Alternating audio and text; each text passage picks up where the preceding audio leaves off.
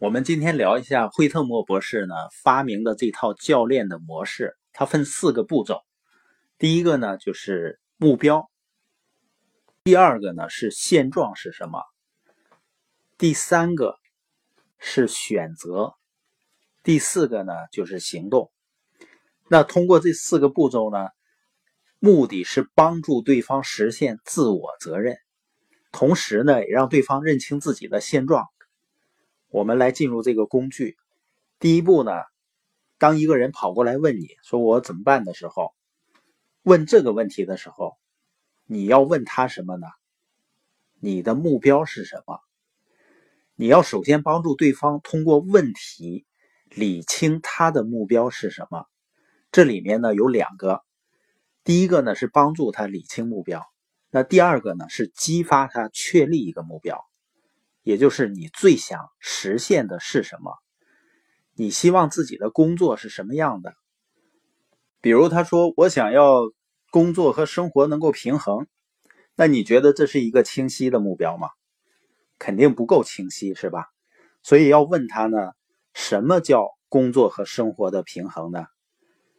工作和生活平衡具体的标志或者指标是什么？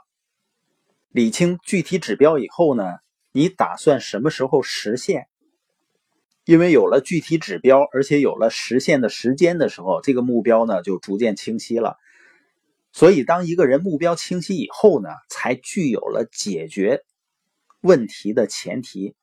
很多时候呢，很多人心里很烦很乱，不知道怎么办。原因很简单，因为他连自己想要什么都不知道。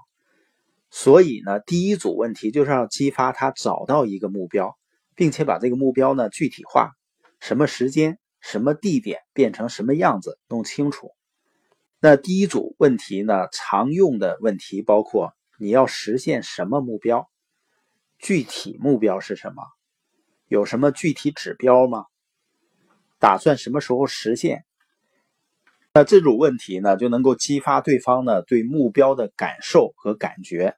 那第二个步骤呢，就是现状，就是帮助对方理清呢他的现实状况是什么。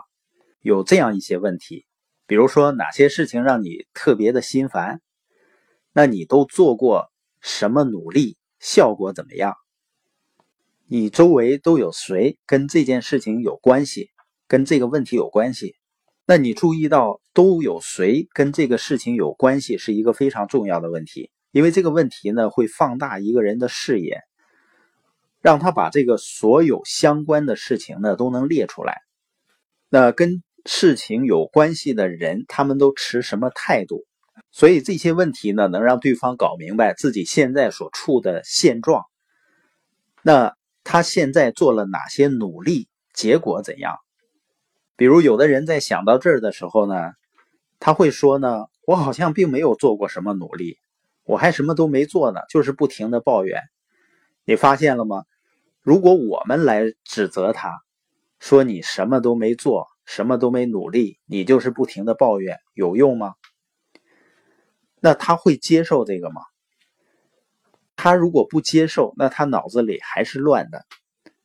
但是呢，如果当他自己说，我好像一天到晚都是抱怨，我根本没有做过任何努力的时候。他就开始认清这个现状了。这里面还有一个非常重要的问题，就是你如何知道这是事实？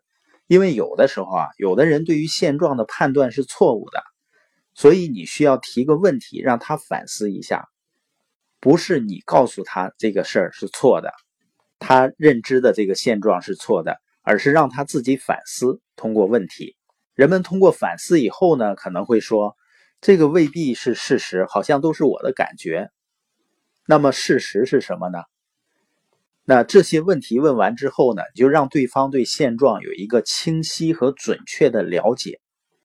所以第一组和第二组问题加起来呢，就是让对方清晰的了解自己的目的地是什么，目标是什么，和自己的现状是什么。那第三组问题选择就是开始帮对方建立自我责任。就是进入操作性问题了，那么你有哪些选择呢？哪些办法来解决这个问题？如果对方说呢，我没啥办法，那如果他没啥办法，你再激发他，在相似或相同的情况下，你听过或者见过别人用什么样的办法来解决这个问题吗？那这个问题呢，就给对方一个思考空间。相似或相同的情况下，好像我听过一个案例是怎么做的。当他说完以后呢，还有一个非常重要的问题，就是问他还有吗？因为人啊，思维都有一个惰性。每当我们想出一个解决问题的办法呢，大家就会说不错啊，很好啊，那就去干吧。这个时候未必这个办法就是最好的，是吗？所以这个时候你要跟他说还有吗？再想想看还有没有别的方案。假如对方说了一个让你觉得挺不靠谱的一个解决方案，也不要轻易评判说你这个不行。一旦你张口说你这个不行，或者你这样做很糟糕，那责任又跑到谁身上了？